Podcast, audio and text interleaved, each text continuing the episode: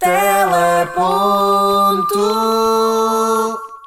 Bora lá! Sexto episódio do Teleponto aqui a bombar. Pós-Natal. Feliz Navidade. Feliz É válido. Olha, como é que foi o teu Natal? Foi ótimo. É Foi. Uhum. sempre bom ter a família reunida à volta da mesa.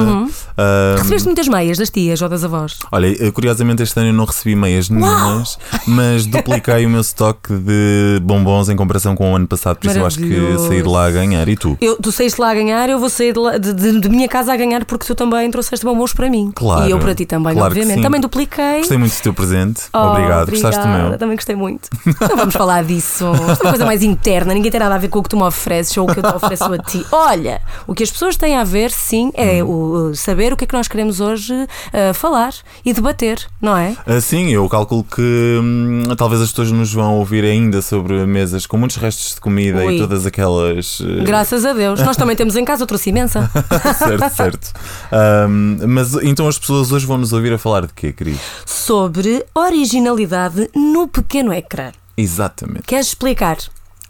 Ahm, no fundo, achamos que devíamos falar sobre isto aqui no Teleponto, uma vez que ouvimos todos os nossos amigos e as pessoas próximas e até aqueles que estiverem um bocadinho mais atentos nos transportes públicos, não é? Ah, claro. Falando aqui na opinião pública, apesar de hoje eh, termos aqui direito a uma visita do convidado ilustre e Com não certeza, tanto da é opinião dia. pública. Hoje é dia. Mas vamos aqui honrar aquilo que nós vamos ouvindo das pessoas que nos são próximas e das queixas que nos são próximas, das pessoas que dizem que na televisão já nada é inventado, que tudo é Uhum. igual, que aquilo que nós vemos aqui se vê lá fora, que já não existem conteúdos originais e porque é que não se são dadas as oportunidades a novos conteúdos. Sim, sim. Ahm, São, e- são- é uma, é- são uma data de questões super importantes que eu acho que faz todo o sentido nós pararmos para falar Sim. e perceber ah, até que ponto é que até é compreensível que a, que a televisão faça isto, a televisão portuguesa faça isto ou não. Aquilo que Uhum. Sim, eu sim. acho é a maior parte dos conteúdos que nós vemos são todos replicados ou são todos adaptados dos conteúdos que nós vemos lá fora. Uhum. Mas eu acho que nós também temos aqui uns pontos a considerar ah, que levam a televisão, não é? Ah, enquanto indústria, Uhum. a fazê-lo. Que é,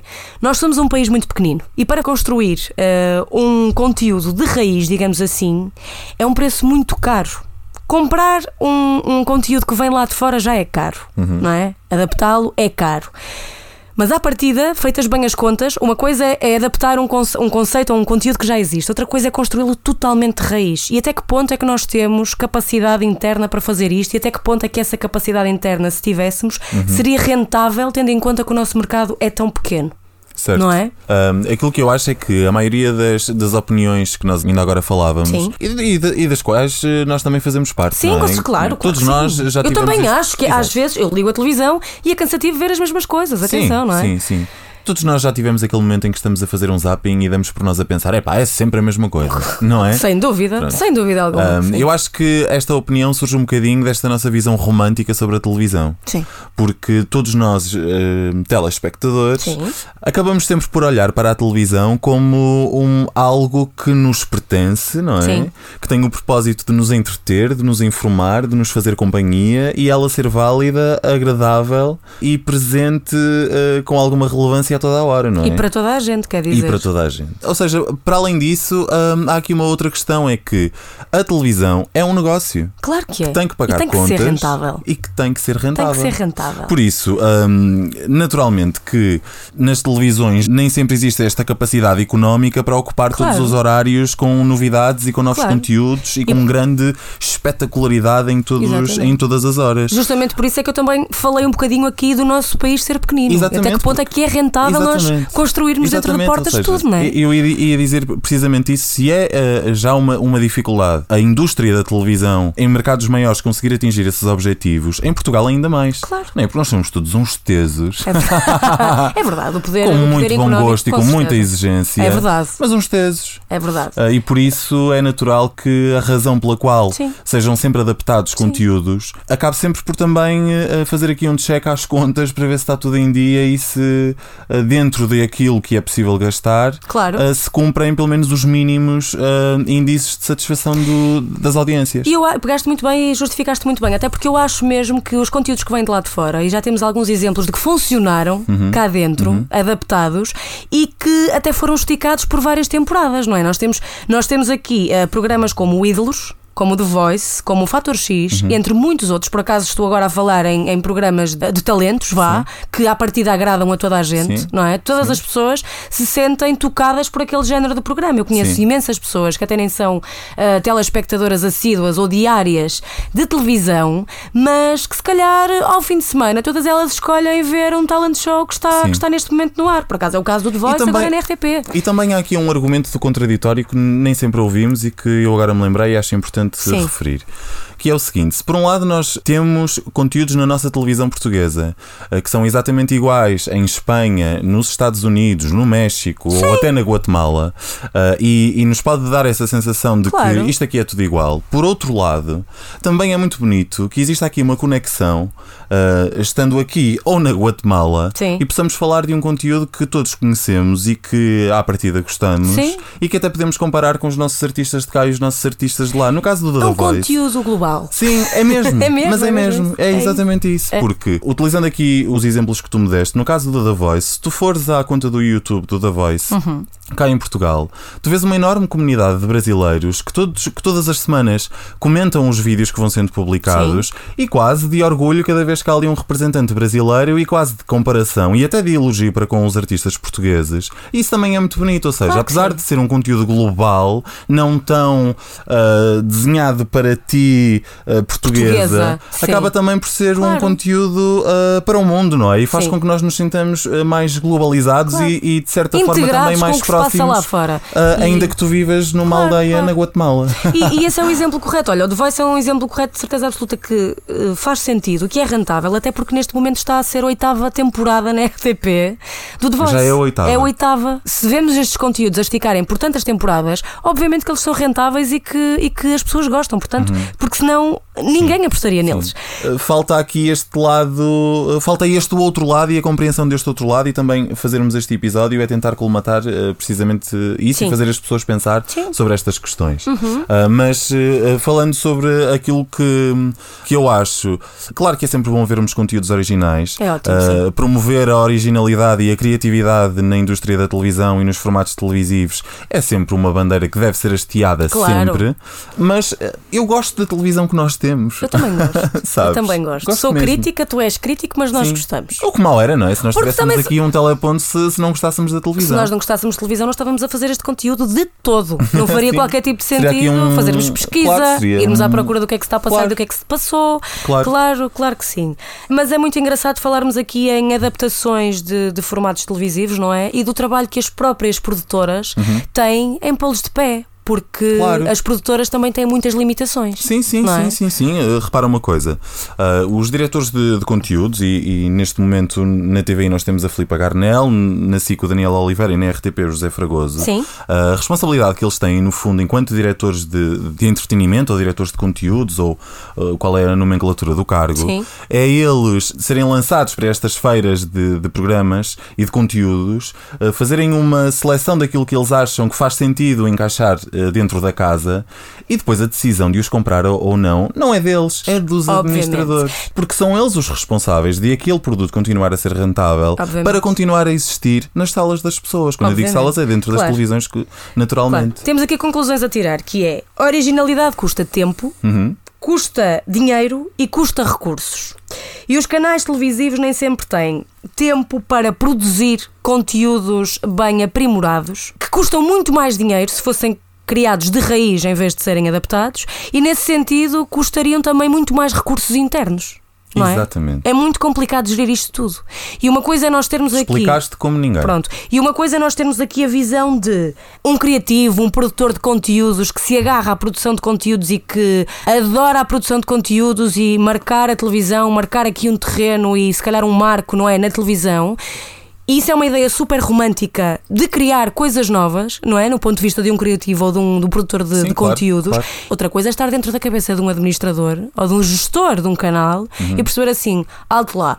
O que é que é mais simples, o que é que traz menos trabalho, o que é que é mais acessível? Uhum. É ir buscar um conteúdo lá fora que nós já sabemos que foi testado e e que correu lindamente, pagar muito dinheiro por ele, porque continua a custar muito dinheiro, e adaptá-lo dentro de portas. E a probabilidade de, de, de, de correr bem Sim. é muito grande porque já foi testado. Sim, e deixa-me só dizer uma coisa: esta culpa vá que nós estamos aqui a tentar empurrar para cima dos administradores não é uma culpa, mas é uma responsabilidade também, Sim. quase social, para as centenas de pessoas que trabalham nesta indústria. Sim, sim. Porque se de facto eles dão um passo em falso e se apostam ah, em algo inovador, original e criativo que nunca tenha sido feito, mas que depois ninguém vê, as televisões ficam em situações Como é que se muito complicadas e aquelas pessoas podem ah, ficar sem salários, já não falando aqui da, da nossa falta de opção nas, nas tais salas que eu falava. É. Por isso, isto não é ah, eles irem contra o que é novo e o que é original. No fundo, é respeitarem e guardarem muito bem ah, aquilo que já têm dentro de casa e que sabem que à partida vai funcionar. É uma gestão de recursos Sim. que é difícil de se ter. E, e- e eu digo-te uma coisa: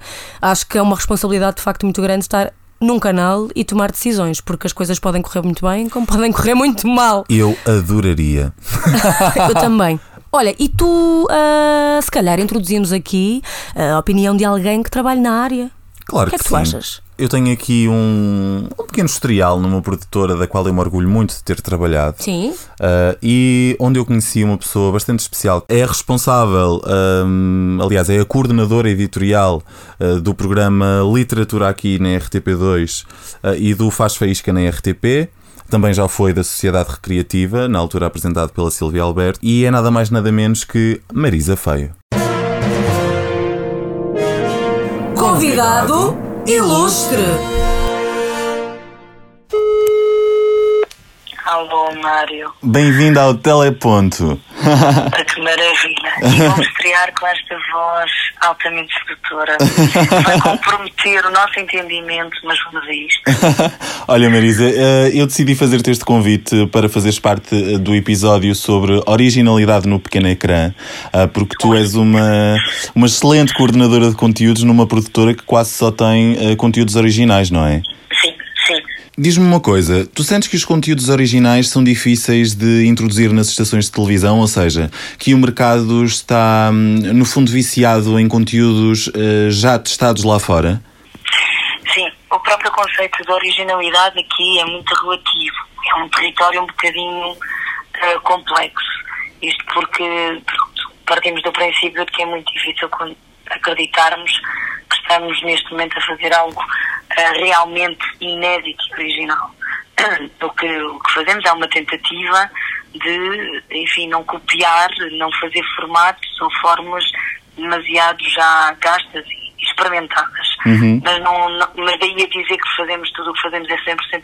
A ideia de fazermos televisão ah, de um ponto de vista original é muito discutível, não é? Hum, há uma dificuldade, efetivamente, em trazer esse elemento de novidade, de inédito e que ao mesmo tempo continua a ser atrativo. Uh, sobretudo num tempo, num momento em que a indústria toda, de um ponto de vista geral, está num estado de constante mutação, não é? Como tu sabes, Exatamente. nós neste momento vivemos nos tempos um bocadinho esquisitos, o paradigma mudou e, e eu acho que nós ainda não percebemos muito bem como é, que, qual é o paradigma. Agora, há esta, esta, este esforço contínuo de adaptação aos novos mercados, às novas necessidades, a este input gigante da tecnologia, eh, de estarmos em muitas plataformas ao mesmo tempo, e isto muda radicalmente a linguagem e que eu acho que nós todos, sobretudo em Portugal, ainda estamos à procura desta linguagem. Exatamente. Não, não penso que já tínhamos, eh, enfim, obtido ou atingido completamente. Hum, é muito exigente e é um desafio para quem faz televisão. Eh, eu penso que nós aqui, neste caso, os programas que eu coordeno são da RTP, RTP1 e RTP2, o que me deixa estar aqui numa janela um bocadinho diferente. Certo. Apesar de tudo, é um pequeno paraíso porque ah, a demanda do ponto de vista ah, da rentabilidade, da, da, da ideia das audiências, essa aferição aqui não tem o peso que terão numa SIC, numa TV e por aí fora. Tu achas Ah, que no- Portanto, ainda há aqui algum cuidado em dar um valor acrescentado e alguma qualidade do ponto de vista do conteúdo ao telespectador. Sim. Tu achas que à partida nas estações privadas há uma maior resistência hum, a estas eh, tentativas de criar algo novo, não é? Precisamente porque eles têm que responder ah, a este. Depende, depende, Mário. Eu penso que se estivermos a falar de, de conteúdos que, que à partida tenham, reúnam uma série de elementos que já estão ah, experimentados e provados que captam audiências, eu acho que aí a permeabilidade é maior, não é? Ou seja, a receptividade é maior e, que, e, e a- se existirem ali alguns indicadores de que eh, tem determinadas características do ponto de vista do conteúdo que nós já sabemos que funciona e vai captar audiência, acho que há aposta. Se falarmos de um ponto de vista, eh, se calhar mais distante dessa preocupação, de todo, até porque custa dinheiro e, sobretudo para as privadas, é um jogo diferente. Certo, nós há pouco falávamos precisamente sobre isso aqui no Teleponto. Esta questão de se apostarem em, em formatos já testados é, eh, prende-se também com isso, não é? Com esta questão de, de- de custo de investimento. É mais barato adaptar um programa à realidade portuguesa do que criá-lo de raiz, certo? Eh, Eu, eu varia também. Há formatos muito caros e normalmente os formatos internacionais, quando uma pessoa vai a uma feira, não é? Imagina, e, vai, e está interessado em comprar um formato internacional, não é? Os senhores das estações que vão lá às compras e, e quando os trazem, os formatos que normalmente têm associados níveis de, de taxas de, de sucesso maiores, naturalmente são mais caros. E, e quando os trazem para Portugal, obviamente também não só custam mais caro, como também exigem produções por vezes também mais caras. Portanto, eu não sei se, se a resposta tem só que ver com a questão financeira no sentido de preço de custo. Percebo. É mais barato comprar um formato inter- internacional ou que já tenha sido estado lá fora e tenha percebido que tem bons números ou fazer algo totalmente novo cá dentro. eh, eu acho que não tem só a ver com esse custo, também tem a ver também depois com a perspectiva do retorno. E, de- e aí, mais uma vez, a questão financeira, mas é mais nesse sentido. O que é que vai resultar e o que é que vai captar mais público. Certo. Eh, e aí nós, nós estamos com alguma dificuldade, sim. Certo. Eu acho que sim. Eu, eu, eu, hum, ou seja, tu és a nossa convidada ilustre, eu apresentei-te como uma coordenadora do Literatura Aqui, do, do Faz Já não chama Faísca. literatura aqui, mas não faz mal. Ah, então. Muito recentemente. Ah, boa, boa, boa, aproveita então aqui o Agora teleponto. tem- Exatamente, então. O literatura aqui acabou em julho Uhum. e a RTP2 lançou-nos novamente um grande desafio que foi criar outra vez, ou seja, partindo do princípio, do mesmo princípio de um programa televisivo que traga literatura, mas com um novo formato. Então nós criámos tudo novo, um novo formato, um novo nome, chama-se Nada Será Como Dante, Muito bem. fazendo aqui um pescar de olho ao, ao Dante e à Divina Comédia. Boa. Ahm, mas tenta, pronto, ter assim, um, formato, um formato um pouco mais arrojado, mantendo esta ideia de trazer literatura para a televisão, que por si só é um desafio gigante. Sim, sim, sim. Eu, eu, eu bem testemunhei isso durante dois anos, sim. E, e de- deixa-me só fazer aqui então a nota de, para além desses projetos, tu, tu fazes parte do- de, de, um, de um conteúdo original e que é tão válido de serviço público, que é o, Os Príncipes do Nada com a Catarina Furtado. E eu gostava, antes de terminar esta chamada, e prometo que é a última pergunta que te faço, eh, que me Não, falasses, que me falasses eh, um bocadinho sobre, sobre essa tua experiência, da qual eu confesso que sou um grande admirador. Olha, eu também. Aliás, eh, a primeira vez que eu trabalho com a Até ao Fim do Mundo, o meu primeiro contacto com a Até ao Fim do Mundo foi justamente criado pela própria Catarina Furtado por causa dos Príncipes do Nada, na altura, para a segunda série. E é desde então tenho participado, eh, muita sorte minha e muito prazer, em todos os projetos. Nós, neste momento, estamos já a preparar-nos para, estamos a produzir a, a, a próxima série que vai estrear em 2020 na RTP e que traz aqui um tema urgente. Também vai ser uma série temática e o tema são os refugiados. Ahm, neste Muito momento, importante. a equipa da Catarina já fez uma série de viagens: Bangladesh, Líbano, Grécia, ah, Colômbia, ainda faltou Uganda, que vai ser já para o ano. E, e pronto, e a premissa é, é esta, é um tema altamente atual e urgente e que eu acredito que vai continuar a levar a bom porto esta, esta missão dos príncipes, que acho que é acima de tudo sacudir-nos a consciência Sem dúvida. e mobilizar alguns esforços, quanto mais não seja a nossa cabeça Claro eh, virar-se para este, para este tipo de conteúdo que é muito escasso na televisão atual. Sim, não é? Nos sim. tempos em que nos pedem cada vez mais para pensar menos e para nos entretermos mais. Exatamente, exatamente. E acho que é um bom ahm, é um bom final de conversa e acho que de facto foste a melhor convidada ilustre que este episódio poderia ter. Muito obrigado, Ah, Marisa. Obrigada e continuem. Obrigado. obrigado, obrigado. Um beijinho. Um beijo, Mária. Obrigada. Então, diz-me tu, elucidada, Olha, completamente elucidada. Eu acho sinceramente que nós temos olho para chegar às pessoas e para, para elas fazerem sentido nos nossos, nos nossos Vai, nós episódios. fazemos por isso. Eu acho que foi uma escolha super inteligente, não é? Porque uma pessoa é telespectadora e uma pessoa só vê um lado do ecrã, Uhum. Certo. não é? E é muito interessante perceber eh, o que é que se passa do outro lado e a opinião de alguém que eh, está num papel de coordenar Uhum. conteúdos que saem para fora de portas, que saem de uma produtora para integrar canais e que chegam a ti. Não é? Sim, sim. E é incrível eh, porque até ao fim do mundo eu sei disto por ti, Sim. porque te conheci na altura que tu ainda lá estavas. Ainda lá estava, é sim. incrível porque é, é- é um, dos, eh, um dos poucos exemplos, e talvez o melhor, de uma produtora de televisão Uhum. com um vasto leque de conteúdos originais e a maior parte deles com o intuito de serviço público. Isto é só incrível. Olha, ainda bem que disseste tu e não eu. Sim, no, no teu Mas caso eu, eu concordo seria isso, sim. suspeito. Eu, eu Mas sim, concordo com isso, sim. Gostei eu muito fui da- muito feliz eh, nos dois anos em que lá trabalhei. Sim, sim. Repetirias? Sem dúvida alguma, É. sem pensar duas vezes, sim. Gostaste de estar numa produtora de televisão? Sim. É. Ah, eu foi a opção minha sair, mas Sim. eh, o, guardo as melhores memórias entre elas a Margarida. Ah, bom dia com a Margarida! É verdade. Ah, há uma conta no Instagram que se chama Bom Dia com a Margarida. Vale a Foi pena. Uma, a minha primeira amizade geracional, vá que eu gosto de dizer. Eu também a conheci, adorei! Sim, aí todos os dias eu chegava à produtora e tinha uma surpresa da Margarida e eu tenho muitas saudades dessa altura, sim. E o Bom Dia com a Vais-me deixar aqui Margarida. a chorar não, não, antes pelo contrário. O Bom Dia com a Margarida foi tal sucesso que eu tive colegas minhas de curso, ah, uma delas, a Bia Oliveira, um beijinho Bia, se me tiveres a ouvir, que do nada uma vez mandou uma mensagem a dizer que tinha adorado o Bom Dia com a Margarida e ficou ah, de Sim. boca aberta quando percebeu que eu vivia contigo. E ela nem sequer te conhece. ela conheceu-te por causa do Bom Dia Sim. com a Margarida. Eu cheguei a ter Isto é copos, incrível. Eu cheguei a ter copos pagos no bairro Alto à custa do Bom Dia com Oh. a Margarida, por isso só por isso já valeu a pena. Margarida, eu quero ser tua amiga para render assim. Olha, ah, este episódio foi muito bom ah, neste pós-Natal, Sim, com um mote perfeito aqui para a festa que vem a seguir. sim, e olha, eu e tu escolhemos o melhor som da semana, ou pelo menos o, o som da semana mais adequado para um episódio de final de ano. Sem dúvida alguma, vamos lá. Som da semana. Façam o favor de ser felizes. Eu vou ser tão feliz na passagem de ano e no próximo ano. E tu? Este senhor ah, diz mel. Não é? Então não, olha.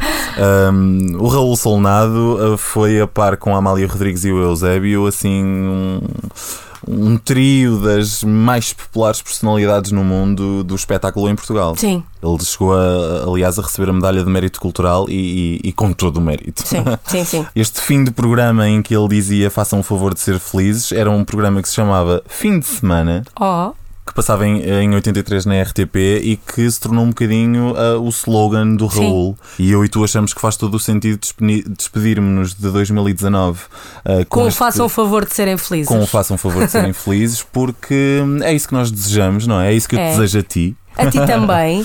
Olha, e eh, espero que sejas muito feliz comigo a continuar eh, este teleponto Uhum. em 2020, que isto está a ser assim uma bolachinha. Conta-me lá, ah, eu não, não te vou pedir aqui um balanço, não. Não, isso, isso Mas, são relatórios para entregar na empresa. Mas o que é que tu esperas do próximo ano e, e o que é que 2019 te trouxe de bom? 2019 trouxe-me de bom, sem dúvida alguma, este desafio que foi o teleponto, Uhum. não é? Que começou assim com uma ideia de hobby Sim. e que continua a ser um hobby. Sim.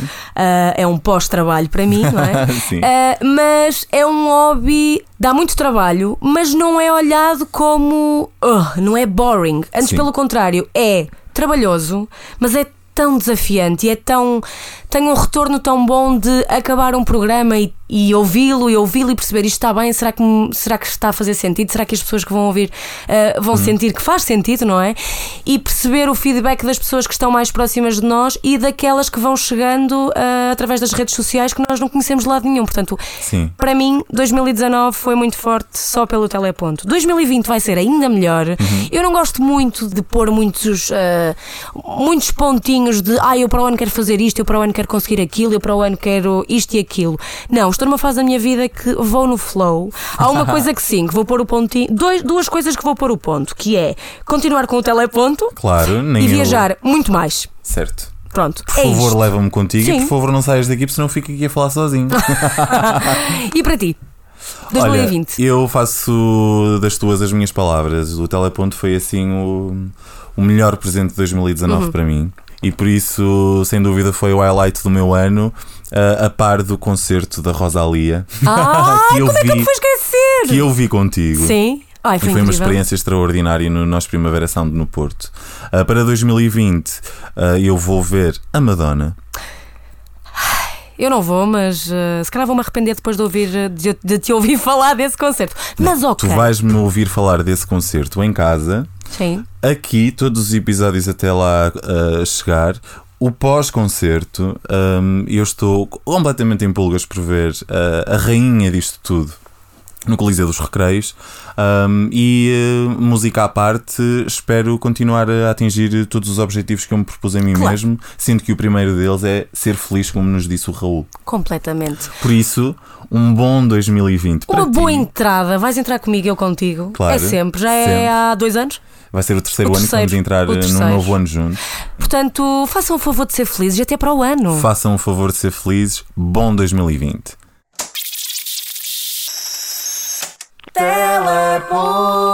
Teleponto.